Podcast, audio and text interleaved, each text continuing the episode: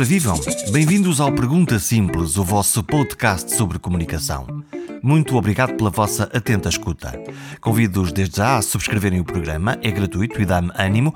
Pode ser subscrito no Apple Podcast, no Spotify ou mesmo diretamente na página do perguntasimples.com. Todos os comentários são bem-vindos. Esta é a vigésima edição do Pergunta Simples.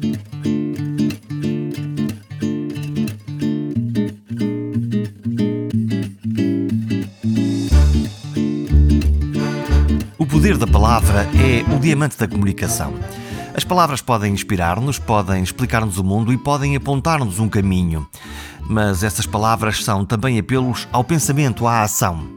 Nesta edição vamos falar do poder das palavras dos líderes políticos. As palavras que podem ser malditas quando lançam uma turba furiosa a invadir um parlamento, o Capitólio, da mais simbólica democracia liberal do mundo. Estamos no último dia de Trump enquanto todo-poderoso presidente da América. Trump que usou todas as palavras para ser popular, para ser eleito, para mentir repetidamente e para incentivar a violência. Trump fingindo que a Covid nem existe ou que as eleições não foram justas, mas com muitos seguidores a acreditar nesta para-verdade, também conhecida como factos alternativos. Germano Almeida escreveu vários livros sobre este presidente, ou como o descreve isto não é bem um presidente. Afinal, Germano, o que se passa lá na América? Essa é uma pergunta eterna, não é? Nesta altura é uma fase mais conturbada, mas é aquilo também que me fascina naquele grande país. Eu costumo citar uh, uma frase de uma das pessoas que mais, uh, até, até agora pelo menos, uh, me mostrou, que melhor me mostrou e compreendeu a América, um português, curiosamente, que lá vive e ensina há muitos anos, Onésio Teutónio de Almeida, que diz tudo o que ouvimos falar sobre, sobre a América provavelmente é verdade, o, o melhor e o pior, provavelmente é verdade, ou então virá a ser. e é isso que, que, podemos esperar da América. Do mesmo modo que ficámos fascinados uh, e encantados e comovidos com a América por ter eleito por duas vezes alguém como Barack Obama, depois ficámos chocados e indignados, eu pelo menos e grande parte das pessoas da minha rede de contactos, eh, vou vendo que muitas vezes eh, há, também pessoas insuspeitas que não acham isso, mas pronto, eh, com a eleição de Donald Trump.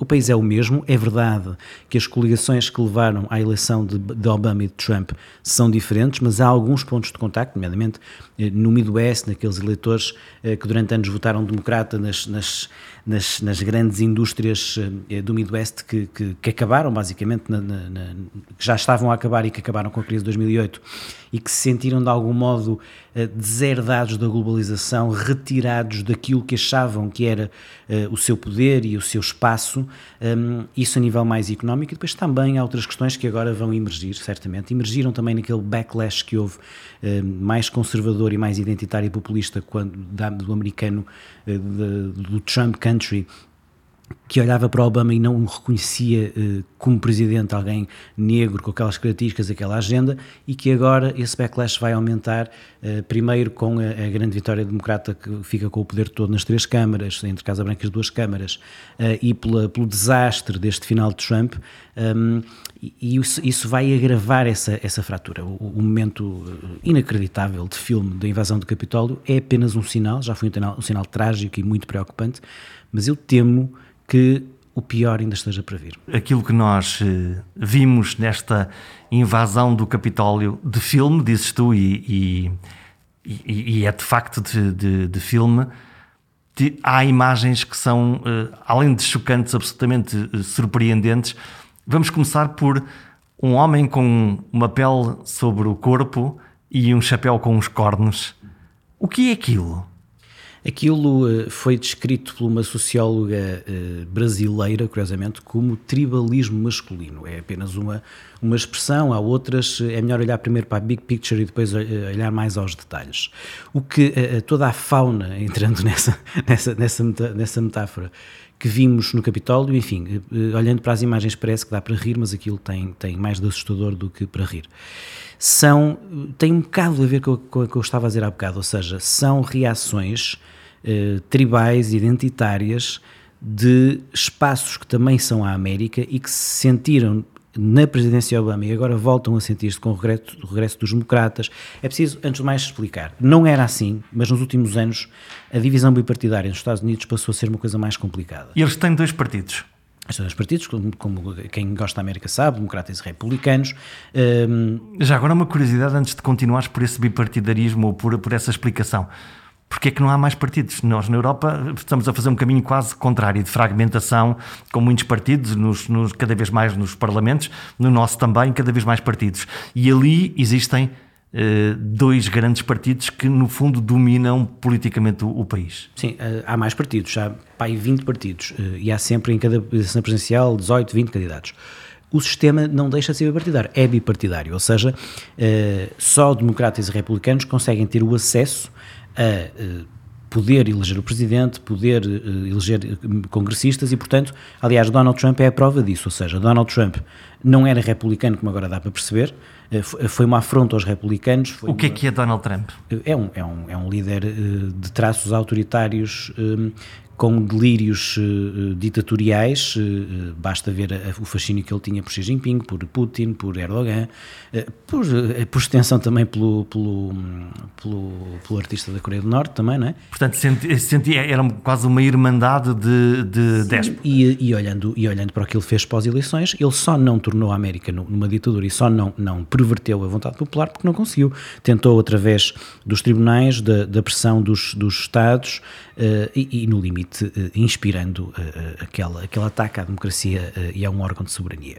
Mas voltando, Donald Trump é um líder autoritário, populista, de traços populistas, com uma agenda explorando o sentimento populista identitário americano que esteve longe de ser inventado por ele, está também na história daquele país, e, mas é uma parte que foi uma parte importante na, na, criação também daquele país, mas neste momento, olhando para os números, e, e curiosamente as eleições confirmam-no eleição atrás de eleição de forma muito sustentada, é uma parte significativa da América, mas minoritária. Eu chamo a atenção para que Donald Trump nunca ganhou uma eleição. Eu vou dizer outra vez, é, é, parece estranho porque Donald Trump é presidente, mas Donald Trump nunca ganhou uma eleição. Donald Trump em 2016 teve menos de 3 milhões de votos que Hillary Clinton.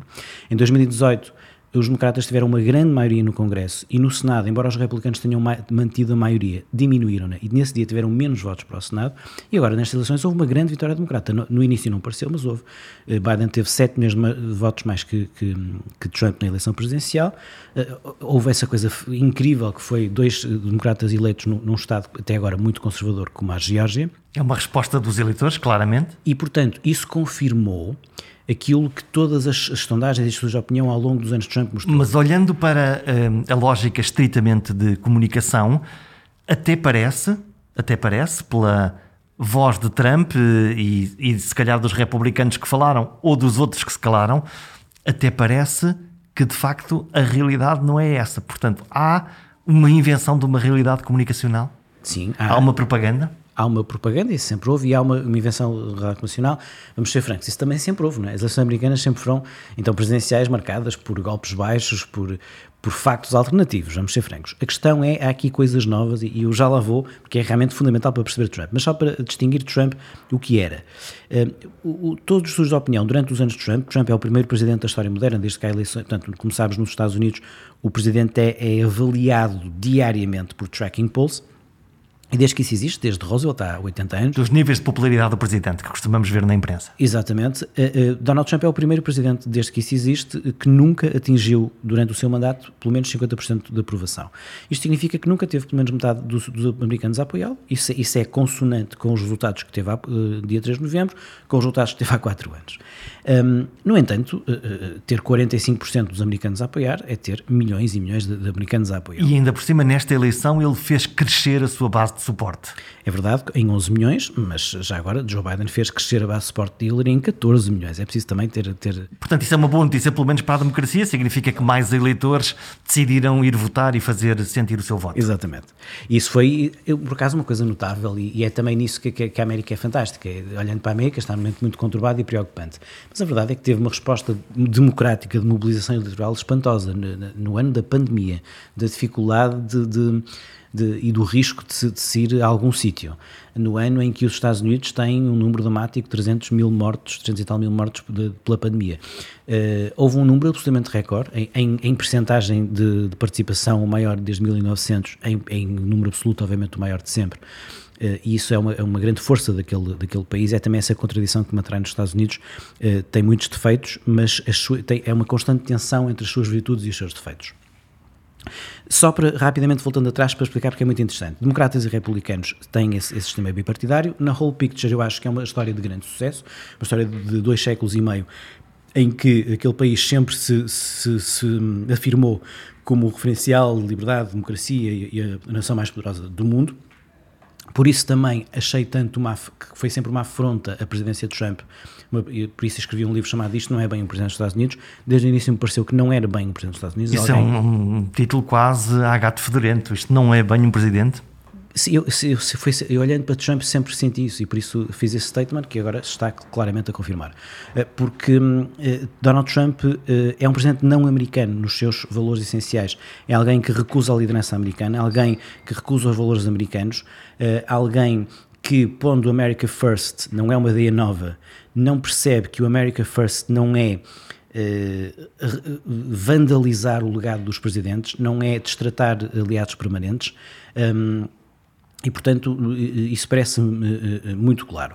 Eh, os últimos tempos estão a agravar um pouco isso, e neste momento o que acontece é que os democratas acabaram pelo disparate de Trump por, ser, por ter o caminho facilitado. Porquê? Porque se tornaram o partido das pessoas que mantém, que mantém os, os referenciais democráticos e, e, e, respeito, e respeito às instituições. É verdade que muitos republicanos também o mantêm, por exemplo, o Star Star da Georgia Brad uh, Raffensperger, que levou com, com o telefonema do Trump e com muitas expressões, eh, teve um, uma, uma prova notável. Para quem não sabe, é um telefonema absolutamente lunático de um presidente, no fundo, a dizer arranja-me aí uns votos que eu preciso. Exatamente. Já depois de muitas pressões ao longo destas semanas, eh, e ele é um republicano eh, com ambições no estado da Geórgia eh, de chegar a governador e teve uma, uma, um desempenho admirável e, e, exemplar, como ele, muitos outros funcionários intermédios, muitos republicanos também. Portanto, o Partido Republicano está neste momento sobre um grande dilema. Vai resistir à trumpização, agora é mais fácil porque Trump caiu, mas hum, muitos congressistas republicanos, porque é que ainda, apesar de Trump ter perdido se mantém na, na esfera trumpista porque dependem dos votos para continuar. E Trump teve 74 milhões de votos. Já não o tem, neste momento, não me parece, mas uh, os estudos indicam que cerca de metade das pessoas que votaram no Trump de algum modo avalizam a invasão do Capitólio. Isto parece quase difícil de perceber, uh, mas mostra uh, quase a doença que aquela sociedade neste momento está enferma. Metade dos apoiantes de Trump aprovam a invasão do Parlamento, neste caso das duas câmaras do Parlamento do seu próprio país? Isso é o que as sondagens dizem, dizem é uma coisa realmente inacreditável, mas mostra como, eh, neste momento, e respondendo à tua eh, muito importante questão sobre a questão da realidade alternativa, eh, é preciso perceber o seguinte: Donald Trump foi eleito sob uma base de mentiras sobre mentiras. Não é, é verdade que não é o primeiro político a mentir, é verdade que, no fundo, em algum momento, qualquer, todos os políticos mentem um bocadinho, mas há grandes diferenças e quem não percebe isso não está a perceber o essencial. Donald Trump mente de forma descarada e deliberadamente cria, e repetidamente. E cria aí sim uma realidade alternativa. É alguém que tem o, o desplante de dizer que teve a maior tomada de posse, quando qualquer foto comparativa mostra que as duas tomadas de posse de Obama tiveram muito mais. É alguém que, perante uma derrota, declara uma enorme vitória. É alguém que, perante alguém que o contrapõe, o, o desmentindo, em vez de assumir isso, ataca quem mostra a verdade. Um, qual foi o, o, a conclusão desculpa a expressão, mas é, é, é, é, o que eu sinto, trágica destes anos, é que em vez desse comportamento ser censurado, nomeadamente por quem tem filhos, eh, muita gente um, se reviu nele e se sentiu empoderado eh, nesse, nesse, nesse, nesse, nesse comportamento indecente. Eh, isso explica Para ti, tu que és um homem da comunicação, como é que uma mensagem de uma mentira repetida não só é aceite, como uh, é quase uh, é quase elogiada pela, pelas pessoas. Isso é enquadrado num ecossistema, uh, não cai do vazio, não, cai, não é de repente, é enquadrado num ecossistema em que Donald Trump percebeu que há mais de uma década que grande parte dos eleitores americanos se dizem fartos dos políticos de Washington, não, não se revêem neles, não lhes dão credibilidade e também se dizem um, desconfiados daquilo que vem nos mídias. Então apareceu um tipo que diz: não acredito, estes tipos mentem-vos, e, portanto, os mídias são vossos inimigos, os políticos são vossos inimigos, acreditem em mim e eu tenho a resposta simples para problemas complexos. Um, I alone can fix it, foi uma das chaves para, para a Convenção de 2016, o que é um absoluto disparate, porque aquele sistema de, de pesos e contrapesos, ninguém faz nada sozinho. Portanto, eu vou lá ao Washington e vou limpar uh, o, que lá está, o, o, o, que lá está a acontecer. Sim, e é uma ideia um, tentadora, não é? É uma ideia tentadora no, num mundo complexo em que para percebermos alguma coisa de essencial temos que estar abertos a, a, a, mudar os nossos preconceitos, a perceber o outro e encontrar aqui um ponto comum. Isso era muito a conversa de Barack Obama. Um, Donald Trump diz: uh, esses tipos são os falhados, eu sou o maior e vou resolver isto rapidamente. Isso é quase um. um é, é, é, é como é que tu caracterizarias o Trump enquanto comunicador, não, não como político? Obviamente que o Trump, como comunicador, tem uh, uh, talentos óbvios, porque é alguém que conseguiu hipnotizar. O, aliás, o Paulo Moura tem um livro muito interessante chamado Hipnose, não exatamente sobre o Trump, é, é mais sobre a, década de 90 e início dos anos 2000, uh, mas sobre a América e sobre a comunicação política na América. E de facto, o, o presidente americano, com como sabes, não há, não há um traço de quem é o líder ideal. O Obama era um líder afetivo, pelo exemplo, racional, profundo, mas ao mesmo tempo carismático eloquente, e era um líder muito popular. Um, e o Donald Trump é um líder, uh, e o Obama apelava ao sonho, o Trump apelava ao pesadelo e ao medo, o Obama à esperança, e o Trump era um líder, é um líder agressivo, uh, autoritário, mas ambos com alguns traços parecidos, nomeadamente um grande carisma, um grande magnetismo, um grande poder de comunicação. Obama uh, magnetizava pela sedução, Trump magnetizava pela, pela coação e pela, e pela, e, e pela intimidação. Uh, Obama propunha o sonho, Trump propunha o pesadelo, mas ambos eram propostas transformadoras. O que é que, o que, é que nos faz, para nós, aos olhos europeus, ouvir Obama e ficar sempre fascinado com, com Obama, com a maneira como ele diz as coisas, como ele conta as coisas, um, e ao mesmo tempo uh, ter a sensação de, por um lado, de horror, mas por outro lado, eu apanhei-me a ver o primeiro comício de Donald Trump depois da Covid eh, com ele a fazer declarações do género: se eu pudesse, ia aí abaixo abraçar eh, cada um de vós, um a um, para vos agradecer. Bom, ainda bem que falas sobre o Covid, além, obviamente, de, de, da gestão trágica e, em muitos aspectos quase criminosa de Trump em relação à Covid, não foi o único, a verdade é essa. Creio, aliás, que Bolsonaro tem, nesse sentido, mais culpas no cartório que o Trump. Trump, a partir dessa altura. Percebeu. E entra. O Trump faz uma coisa que faz muito, que é, perante o mesmo tema, tem dois duas posições em função de quem, para quem está a falar. É? A invasão do Capitólio foi um momento maior, em que no mesmo discurso ele estava a condenar a invasão e a dizer não se pode atacar uma instituição, e, e, e por outro lado estava, estava a dizer que amava quem, os invadi, quem invadiu, o que é, e portanto ele estava a fazer dois discursos no mesmo discurso, para duas pessoas, para dois públicos diferentes, um, mas para mim um momento mais, um dos momentos, há vários, mas um dos momentos mais, mais indecorosos de Trump é num dos comícios, a dois ou três dias da eleição, no Michigan, em que ele para justificar o número de mortes Covid, a dizer não. Sabem o que é que se passa? É que os médicos nos hospitais ganham extra se declararem uma morte por Covid e por isso é que há muitas mortes Covid. Isso é indecente, não há outro termo. E isso, aliás, não consigo perceber, só por uma certa anomia social é que não houve uma reação maior dos médicos americanos em função disso, porque já sei tanta coisa, mas isso acho que é das coisas mais. Um presidente dos Estados Unidos dizer isso numa pandemia sobre os médicos dos hospitais, mas enfim. Eh, é, é, interessante, porque é que os, os, os, europeus gostavam mais de Obama do que de Trump? Porque Obama tinha uma posição na, nas quais, eh, na qual nós mais nos revemos do que deve ser um líder público. Deve ser um líder pelo exemplo, deve ser um líder melhor que nós, entre aspas, mais inteligente, mais, eh, mais certinho, um, a apelar aos melhores valores. Uh, uh, ao melhor de nós e não, e, não, e não àquilo que temos medo. Exatamente. Curiosamente, se olharmos para uh, as origens dos dois, o Trump é muito mais europeu que o Obama, não é? O Trump é filho de uma escocesa, neto de um alemão, casado com uma europeia, com uma eslovena, já foi casado com uma checa, tem uma história muito europeia, curiosamente. Tem, tem uma propriedade na Escócia, um, o Obama tem uma ligação muito rara à Europa. Alguém que, que cresceu na Indonésia com o seu padrasto era indonésio, um, uh, o pai keniano, embora pronto, tem, tem a ver com a cor e com o nome, mas, mas na história dele não é, não é relevante, é mais, é mais quase ali uma coisa não, não concretizada. Ele acaba por escrever um livro para, para ultrapassar isso. Ele viu o pai uma ou duas vezes na vida, o pai uh, não, não vivia com, com a mãe uh, nos Estados Unidos. Portanto, não é uma referência para ele? Não é uma referência para ele. Portanto, ele de africano só tinha o nome e, pronto, e, e de forma muito interessante conseguiu desenvolver isso como história política mas ele era mais até asiático, indonésio, do que propriamente africano.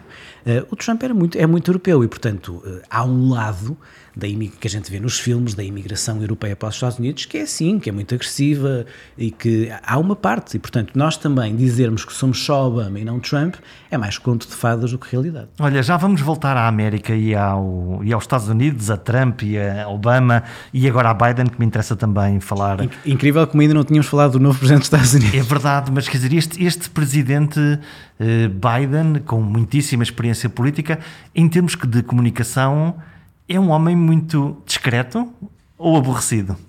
Jorge, eu acho que. Uh, ou é o homem certo e, portanto. É isso tudo. Ou seja, Joe Biden é a prova que não há uh, uma definição do que deve ser um líder, nem sequer me o mesmo líder tem a mesma eficácia em diferentes momentos. Joe Biden é a prova do homem e as suas circunstâncias.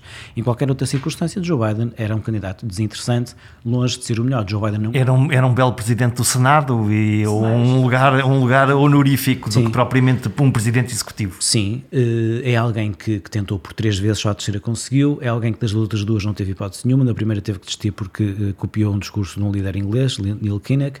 Na segunda vez uh, estava muitos patamares abaixo, tanto do Obama como da Hillary, e também do John Edwards. Um, Sim, porque as pessoas, eh, convém lembrar-se que nas corridas eh, dos democratas na, nas primárias, eh, Joe Biden tentou o lugar para se candidatar a presidente da América quando foi a eleição de, de, de Obama, em 2008. Obama. E já tinha tentado em 88, quando acabou por ser Mike Dukakis o, o candidato. Em nenhuma das, em nenhuma das vezes hipóteses reais de ser nomeado. Qual é o momento de Joe Biden? Hum, é que em 2008, quando Obama bate Hillary, Obama, como jovem, na altura muito jovem, eh, ainda por cima negro, estava, estava, estava a ultrapassar as duas coisas, mas precisava de alguém de cabelos brancos branco uh, da Real America com ligação para fazer o contraponto, para fazer o, o contraponto equilíbrio. e para, para segurar o eleitorado branco. Aquilo branco. que se chama o ticket, que Exatamente. são os dois candidatos. Joe, uh, Obama nunca chegou a ganhar uh, o, o, voto branco, mas, chegou, mas teve sempre muito bom desempenho no voto branco, com votações próximas de 50%, algo que nunca nenhum negro chegou sequer perto. E, portanto, e, e Joe Biden ajudou nisso. E depois, nos oito anos, eles, eles que depois de, de uma troca até um pouco azeda de palavras durante a campanha, as coisas valem o que valem, tiveram uma relação mesmo muito boa e, uma, e, e a mantiveram. E a mantiveram. Uh, agora, porque é que ele é um homem certo nas circunstâncias? Porque Donald Trump levou os Estados Unidos a um disparate tal, a uma conturbação tal, uh, pôs os Estados Unidos num turbilhão de berraria, de discussão, de factos alternativos, de, de, de, de uh, que basicamente a América precisava de baixar o tom, pôr água na fervura de alguém que o outro lado não visse como uma ameaça, e nesse sentido seria muito difícil eleger neste momento uma mulher uh, ou um negro, e Biden é alguém para quem uh, a esfera de Trump, apesar de tudo, apesar de ser democrata, olha e não vê como uma ameaça aquilo que, por exemplo, Hillary ou Kamala Harris podem representar. Portanto, aparece um branco mais velho, com cabelos brancos e com um discurso que é genericamente uh, vamos curar esta ferida. É esta a expressão que, que ele usa. Exatamente. Se os últimos dois presidentes ofereciam uma proposta transformadora, Obama pelo sonho, Trump pelo pesadelo, ambas propostas muito mobilizadoras das suas tribos, digamos assim, Joe Biden um, eh, oferece apenas o regresso à decência e é nesse sentido também um presidente de transição. Ou seja, de tal modo, uh, os quatro anos de Trump um, retiraram uh, dignidade à função presidencial e retiraram uh, prestígio à América, que a chave agora é devolver uma certa normalidade à Casa Branca, sendo que Joe Biden está uh, no, no, dia 20, 20, de novembro de 2022, daqui a, a um ano e, e, e, pou, e, pouco mais que meio, faz 80 anos, e nesse dia eu acho que vai ser um dia muito simbólico, porque nunca um presidente americano em funções chegou sequer perto dessa idade, e, e mais ou menos a meio do mandato, vai, vamos perceber, eu acho, se ele vai de facto ser um presidente de um só mandato. Se isso acontecer, acontece algo muito raro na, na, no ciclo presidencial americano, haver dois presidentes seguidos só de um mandato.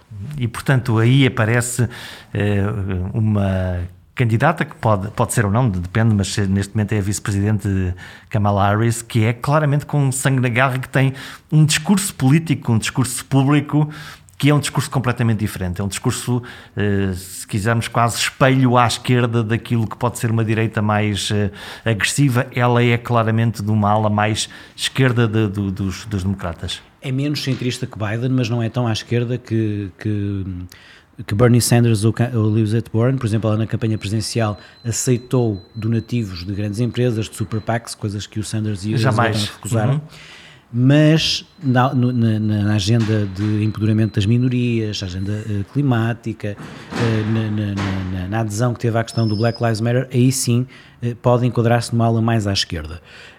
depois, independentemente, porque mais uma vez estamos numa América de factos alternativos para, para milhões de americanos, independentemente disso, eu não tenho dúvidas que se, Joe, se o presidente Joe Biden é menos atacável, eu acho que, que é, é, se, se, defende pelo seu perfil mais cinzento e, e low profile não tenho grandes dúvidas que um dos eh, bodes expiatórios, um dos alvos preferenciais um, ehm, da, da, da, do trampismo eh, derrotado que quer voltar será Kamala Harris, por ser mulher, por ser negra, por ser uma eventual candidata em 2024, caso eh, Joe Biden não, possivelmente não seja recandidato.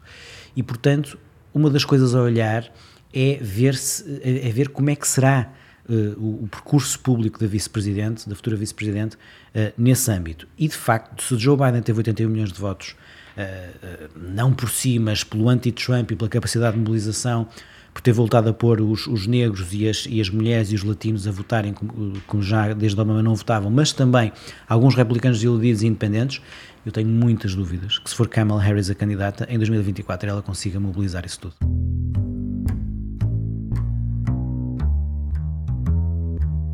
A pandemia de Covid atingiu todo o mundo e mesmo a poderosa América resiste com dificuldade. No lado do discurso público, a pandemia foi minimizada. Primeiro, desprezando o impacto do vírus e depois, até com Trump, a vestir a capa do super-homem, regressando de um internamento hospitalar depois da sua doença se ter agravado. O discurso ambíguo foi usado como estratégia de comunicação, ao negar o óbvio sem assumir o seu risco real. Nos Estados Unidos, mas também na alguma Europa. Era muito isso, ou seja, há, há, esse lado ambíguo que Trump sempre teve em relação a isso, ou seja, não negava o vírus porque o teve e foi hospitalizado. Aquilo parece um personagem de televisão nesse Sim, momento. ele era, não é? Ele sempre e continuou a ser.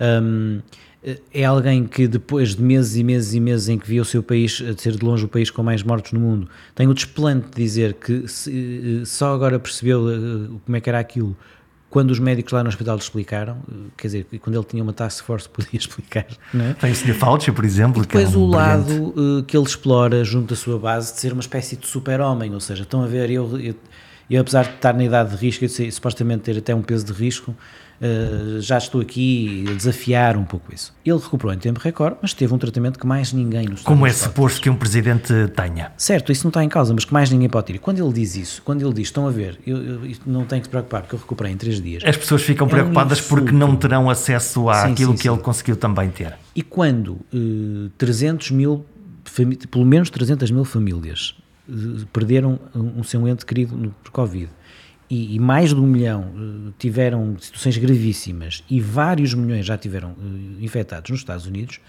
isso teve consequências eleitorais, não tenho dúvidas disso. Portanto, as pessoas espelharam-se e viram. Vamos, damos um salto para a Europa, aproveitando esta uh, ponte. Boris Johnson, também ele próprio foi contagiado com o Covid, também as coisas foram complicadas, ele teve que ser hospitalizado.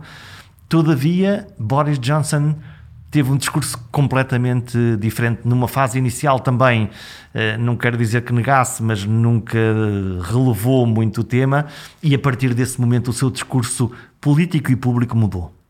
Sim, no caso do Boris Johnson, acho que nos primeiros dias há uma, uma estratégia que, depois, que só depois a Suécia manteve mais tempo de uh, defender a herd immunity e em poucos dias explicaram... Deixa, deixa correr o vírus? Sim em poucos dias explicaram que isso, que isso, que isso não era uma, uma, solução, porque só ia dar milhões de mortos e, e, portanto, não, não, não era uma solução.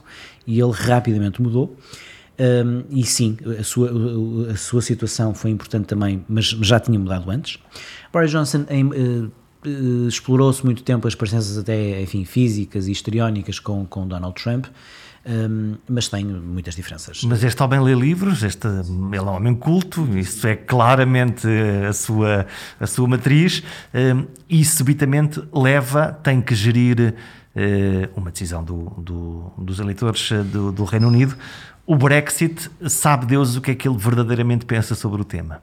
Sim, eh, eu, para ser franco, eu, eu critico mais o Johnson que o Trump, porque o Trump é, é, é alguém que de facto eh, se orgulha da sua própria ignorância. O Johnson não. O Johnson é alguém muito culto que, eh, por interesse eleitoral, mente descaradamente também e engana as pessoas. Enganou no, no, na campanha vergonhosa do Brexit. Um, para quem não sabe, mas também já não interessa, porque as pessoas sabem e depois me parece que não, não atuam, não percebo. Um, uh, um, ano antes do referendo do Brexit, tem declarações uh, de grande amor à Europa, faz uma, uma, uma biografia muitíssimo bem escrita sobre o Churchill, e, e, e, mas é o que é. Um, mas uh, encontrou ali um espaço político com a questão do Brexit. Um, até à última brincou com o fogo e, e enfim, pelo, não sou totalmente especialista no tema, mas pelo que li, mais por, por mérito da, da Ursula von der Leyen, não por ele, eh, não entramos num hard Brexit eh, e mesmo assim foi, foi o que se viu no, no final do ano. Mesmo a questão do, do, do, do da variante do vírus, eh, que realmente todos os estudos mostram que, que, que, é para levar a sério, que é 50% a 60% mais contagiosa e, portanto, embora não mais grave, leva a mais, a mais internamentos e mais mortos, ok? Mas há, há uma gestão comunicacional, lá está, e política trágica, porque ele de um dia para o outro muda de indicações, porque não, afinal há aqui uma variante e, e, e vai, vai tudo, para casa. E, e, aquele, aquele período entre Natal e Ano Novo foi de caos completo uh, no Reino Unido sendo que, que, que, havia já indicações desde setembro uh, desse vírus, embora não se sabendo totalmente. E, portanto, não era, para do ponto de vista de comunicação pública, de um dia para o outro, levar aquilo. Parecia que, entretanto, tinha aparecido aí um vírus que ia matar toda a gente. Se olharmos para uma outra líder europeia, que é Angela Merkel, um, não é definitivamente ou aparentemente uma comunicadora fácil, muitíssimo direta, vai direto ao ponto. Quando foi do Covid, disse uh, daqui a um ano provavelmente 70% da população estará contagiada e todos ficamos a olhar a pensar de que é que ela está a falar e, e, se calhar estava a falar de alguma coisa que fazia, fazia algum sentido. Como é que tu vês Merkel como comunicadora? É preciso enquadrar no, no, no que é a Alemanha. Não é? é uma líder alemã, não é uma líder americana. Na América não tinha qualquer hipótese. Na Inglaterra provavelmente já teria um pouco mais, mas se calhar na Inglaterra de hoje menos do que na Inglaterra daqui de há 10 ou 20 anos. Enfim, de algum modo a Thatcher ou a Theresa May até tinham algumas parecenças. Um, é alguém uh, que hoje também tem melhor imprensa e melhor opinião pública do que, própria, do que olhando para os anos todos, se calhar merece, mas certamente durante muitos anos teve pior imprensa e pior opinião pública. Sim, ela, a imprensa era muito agressiva com ela porque. Há uma, há uma, há uma mudança completa na, na percepção que todos nós temos em relação à Angela Merkel pela forma. Muda-se na altura dos refugiados, dos refugiados, quando ela uh, assume que, que a questão dos refugiados é uma questão europeia e que a Europa tem que ter uma visão humanista sobre os refugiados. Eu acho que no percurso de, de 16 anos dela no poder há, há, há, dois momentos. Há um momento em que ela é uma líder muito alemã. Um, eh, e, e, eh, e, com, com o lado, quando ela tinha o Schäuble como Ministro das Finanças, uh, da, da, rigidez, da austeridade, de olhar para Todos, todos nos lembramos da Troika. Mas há ali um momento, se calhar ainda antes dos refugiados, que é, uh, a verdade é que, uh, embora o seu Ministro das Finanças fosse o que mais tinha feito bullying sobre a Grécia e Portugal, um, é muito com ela que se percebe que à última eh, a Grécia não ia cair.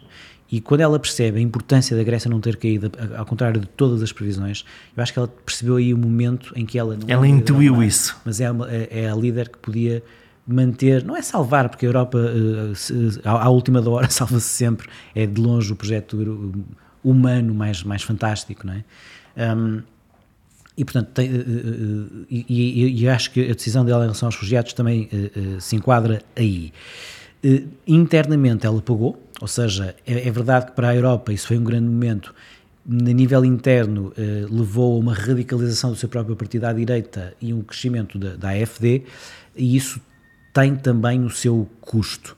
Para todos nós foi uma grande sorte que nesta crise pandémica que ela ainda, lá estivesse, que ela ainda lá estivesse. Hum, porque ela, ela, assumiu que ia sair sim, sim, sim. e depois o processo de transição não correu. Uh... Curiosamente, é incrível como às vezes coisas boas ou más, no momento, lá está, podem ter diferentes conjugações. Eu acho que foi a conjugação perfeita.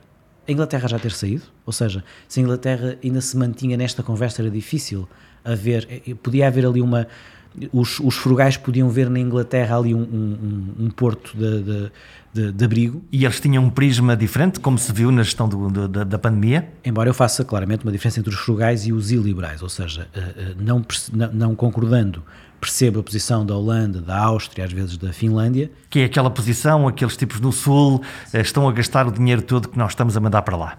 Os tipos do Sul somos nós. Sim, percebeu-se a certo ponto que, que, que, não iam romper com a Alemanha e que ia haver ali um acordo.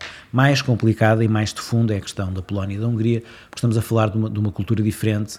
Uh, uma cultura diferente. Aqui a questão é, claro que a Polónia e a Hungria, olhando para, para os traços essenciais da União Europeia, se calhar não deviam estar, porque não, não respeitam algumas das coisas, são democracias iliberais em, alguns, em muitos dos casos.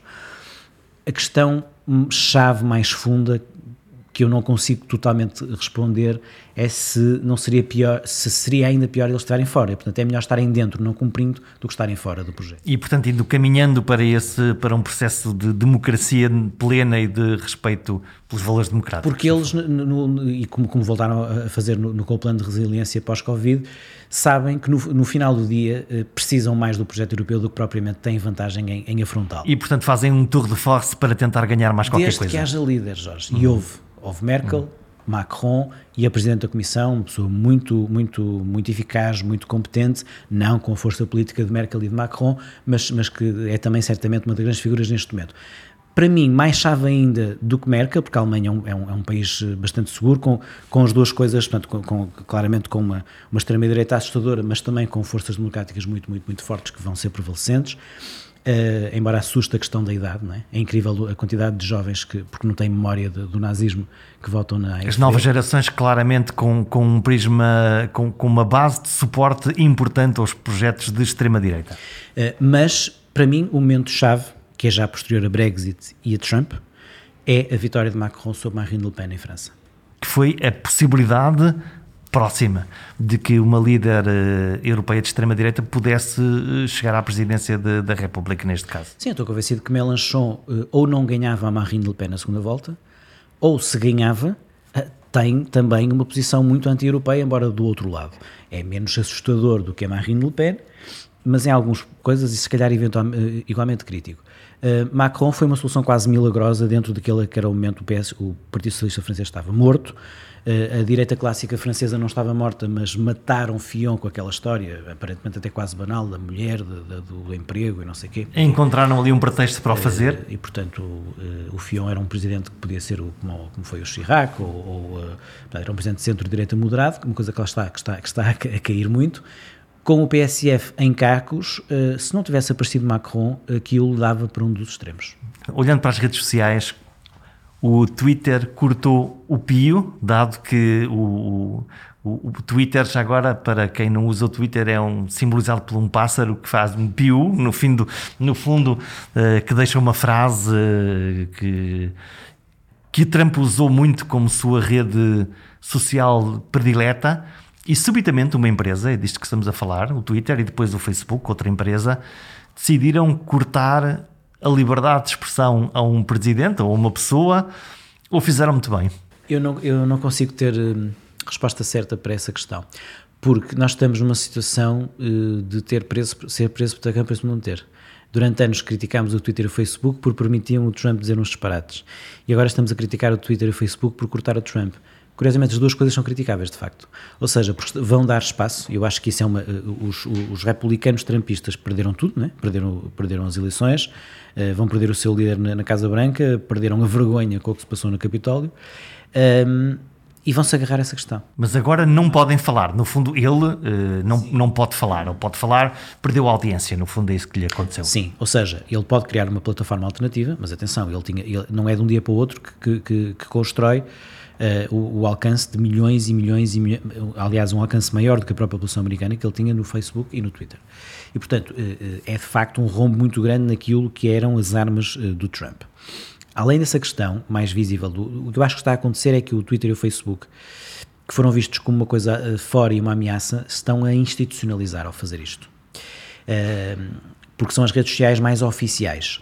E depois há outras, mais fantasma e mais selvagens, onde aí sim, eh, disparados como o QAnon e aqueles tipos que fizeram a invasão ao Capitólio, que apareceram com coisas que nós pareciam muito estranhas, mas, são, mas que defendem esse tipo de coisas, defendem uh, uh, questões como as energias e os espíritos e os, e os canibais. Os 5Gs desta vida e por aí fora, aquilo vale tudo. Um, e que perante esse tipo de coisas a pessoa fica a rir, mas depois vê o Presidente dos Estados Unidos dizer que eles são muito boas pessoas, defendem um bom governo e que, e que é uma honra para ele ser, ser apoiado por eles. Como é que ele faz isso? Porque percebe que isso tem uma dimensão maior do que nós pensávamos que tinha. Um, e portanto, eh, se, se, se, eles, não têm, eles nunca tiveram espaço no mainstream, pela primeira vez sentiram-se legitimados por um presidente, e por isso aconteceu o que aconteceu. No meio mediático, a mesma coisa, não tem espaço no meio mediático mainstream, e agora vão deixar de ter espaço no meio digital mainstream. E então, o que é que vai fazer? Eh, eles estavam no Parler, o Parler é uma app eh, que estava alojada nos, eh, nos grandes servidores e nas, e nas, grandes plataformas, na Amazon, no Google. Eh, a Amazon e Google um, estão a, a, a, bloquear o Parler enquanto o Parler não fizer uma moderação dos, das suas publicações. Aquilo que foi obrigado a fazer o Twitter e o Facebook, aliás, por exemplo, na, na, ainda esta manhã estive a ver uma notícia sobre isso. Eh, no caso da Alemanha, por exemplo, se o Twitter eh, tiver uma publicação que eh, falsa ou que tem que ser retirada, tem 24 horas para o fazer, e se não, existe uma fortíssima multa para, para, para impor isso. Pelo contrário, nos Estados Unidos a ideia é de autorregulação e que as plataformas, no fundo, decidem o que é que, o que, é que devem fazer e desta vez tomaram uma decisão uh, radical que é uh, cortar a voz ao presidente. Uh, Repara uma coisa, quando, quando, quando nós sabemos que existem demónios, nós podemos ter duas hipóteses. Uma é fechá-los numa caixa e nunca tentar abrir a caixa, e outra é tentar uh, lidar com isso e transformar esses demónios em algo mais uh, habitável. não é fácil. Uh, e não, eu não tenho resposta para isto. O que eu sei é que ao tentarmos fechar os, os demónios nessa caixa, quando aparece um tipo o Trump que, que os abre, eles ficam ainda mais agressivos. E é o que se vai passar. Ou seja, eles vão transformar o Trump num mártir da liberdade de expressão. É, é uma ironia da história, mas é o que vai acontecer. E já está a acontecer, estão a lançar hashtags como nova censura e estão a associar os, o regresso dos democratas ao poder, os, os, big media como já estavam a fazer, agora os big tech, um, e nós estamos aqui com dois mundos. O mundo das pessoas que respeitam as instituições, que acreditam nos mídias, embora não, não concordem com tudo que, que vejam, mas acreditam. Quando veem no, no, na, na CNN que o Biden ganhou a Geórgia, não vão achar que isso é uma conspiração de quem come crianças ao pequeno Acham mesmo que é assim. Mas há pessoas que dizem isso. Aliás, ontem estava a ler uma coisa interessantíssima que é, na história, há uma grande recorrência de quem acredita nas conspirações achar que a elite come criancinhas ao pequeno almoço. Isto não é uma piada. Existe. E, portanto, é o que estou a dizer dos democratas. Uh, bom, e portanto, um, e também, e essas pessoas que se, que se colocam, porque estão zangadas com a vida, com o mundo, que acharam que tiveram oportunidades. Um, essas pessoas um, tendem a, a empoderar-se quando se juntam, sozinhas perante a, a realidade objetiva, amedrontavam-se, a partir do momento em que se juntam. Há uma ideia de turba. De turba, e isso, tem, e, e, e, e isso tende a agravar-se. E, portanto, podem bloquear o Trump no Twitter e no Facebook, eles vão encontrar uma. Aliás, eh, tem, há, há, há duas, há duas uh, uh, televisões americanas uh, com uma grande dimensão que podem acolher o Trump, não é? Uma é One Fox, America. E a Fox News habitualmente, embora, embora a Fox, Fox News mudou agora, de rumo. Porquê? Porque a Fox News, embora perceba que também não pode perder o Trump completamente, porque, porque precisa dele para as audiências. Não deixa de querer ser o canal institucional da direita conservadora. Exatamente, e a Fox News é, é um canal de notícias. A Fox News não, tinha, tinha a indicação que, que o Biden ganhou uh, o Arizona. Não pode dizer que o Trump ganhou o Arizona quando o Biden ganhou o Arizona. O que pode é, é trazer lá os outros gajos depois a dizer que houve fraude e não sei o quê. Mas diz que ganhou o Arizona. E se tinha sondagens a dizer que Um facto é um facto punha as sondagens e, portanto, olhando para as sondagens de News, elas são inatacáveis. Eh, quando o Biden estava à frente, estava à frente. Quando estava o Trump, estava o Trump. E, portanto, há aqui uma... uma, uma... E esses dois mundos que vimos uh, em França com os coletes amarelos a contestar o, o Macron, uh, que vimos no Brexit, então no Brexit é incrível. Tu pões mapa de, do Reino Unido os Estados com mais licenciados votaram pelo, pelo Remain, os Estados com, sem licenciados votaram no Brexit. Os, ah, depois, então, no mapa, nos mapas americanos, incrível a questão entre, entre condados rurais e condados urbanos. É incrível. Parecem claramente. A Geórgia. A Geórgia. A Geórgia, o Biden ganhou na Geórgia agora os senadores democratas. Mas eh, em 50 condados da Geórgia, 43 são, são vermelhos republicanos, mas rurais com pouca população. E 7 ou 8 condados de Atlanta, com mais de metade da população de todo o Estado, são urbanos democrata. São dois mundos em, em, em, em numa pequena, numa pequena porção de terreno. Hum. Vamos fechar esta nossa conversa uh, olhando para a tua experiência como comentador de televisão e, e, também como um ator, escrevendo livros sobre o Trump e, e, e o teu uh, Facebook é também eh, um, um, bom espelho, um bom espelho disso. Explicar a realidade aos cidadãos que não conhecem esta realidade na tua lista de comentários no teu Facebook, uh, o que é que tu encontras? Não, na minha página pessoal nunca tive nada de muito especial porque são pessoas que ou que me conhecem pessoalmente ou conhecem o meu trabalho ou têm interesse. Não há uma consonância 100% de, de, de opiniões, mas não há. Porque a minha percepção é que hum, em pessoas que têm uma exposição pública, como é o teu caso, existem exatamente esses membros da audiência que se interessam pelo qual pelo que tu escreves ou do que tu falas e portanto concordam ou não concordam e depois aparecem aquilo que eu posso chamar os comentadores uh, uh, os comentadores das caixas de comentários que comentam qualquer coisa a despropósito, usando normalmente uma linguagem que não é propriamente o, o timbre de, de que é que se fala. Olhando para as caixas dos jornais uh, digitais é muito claro isso, olhando para os nossos Facebooks também. Sim, na minha página pessoal, como te disse, eh, não, eh, raríssimo haver ter, ter algum episódio desagradável, quase nunca tive. Eh, o mesmo, o mesmo conteúdo, por exemplo, na, na página da SIC Notícias, aí sim. É?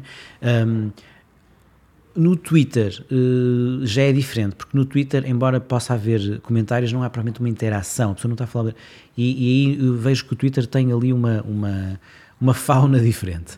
Um, o meu Facebook eu, eu, consigo, de alguma maneira, mantê-lo num espaço uh, frequentável entre colegas de profissão, amigos pessoais, pessoas que não são conhecidas, mas de quem eu tenho algum tipo de referências. Mas há uma raiva nos comentários, quer dizer, crescente é a minha sensação exatamente nas caixas de comentários que estão abertas. Sim, já tive, acho que houve uma outra pessoa na, que, que, escreveu para a SICA a dizer que eu não podia dizer que o Biden tinha ganho as eleições porque ganhou o Trump. Quem a pessoa faz isto? Não é? Uhum. Quem é que a pessoa vai fazer isto? Não é? Uh, e, que, e, e, no meu Twitter também, às vezes diziam-me que, que eu era um pseudo-jornalista porque estava a dizer que o Biden estava a ganhar. São pessoas, não há muitas, mas há algumas em Portugal, que também acreditam na tese da fraude. O que é que a pessoa vai fazer? Acreditar, ter fé, confiar no outro a linguagem é o veículo principal da comunicação entre seres humanos. A comunicação pode estar cheia de coisas boas ou de perigosas especulações. Afinal, muitas mentiras são tão bem embrulhadas em histórias que as suas narrativas são percebidas como verdadeiras. É preciso estar atento e perguntar. Perguntar muito. Perguntar simples. Perguntar sempre.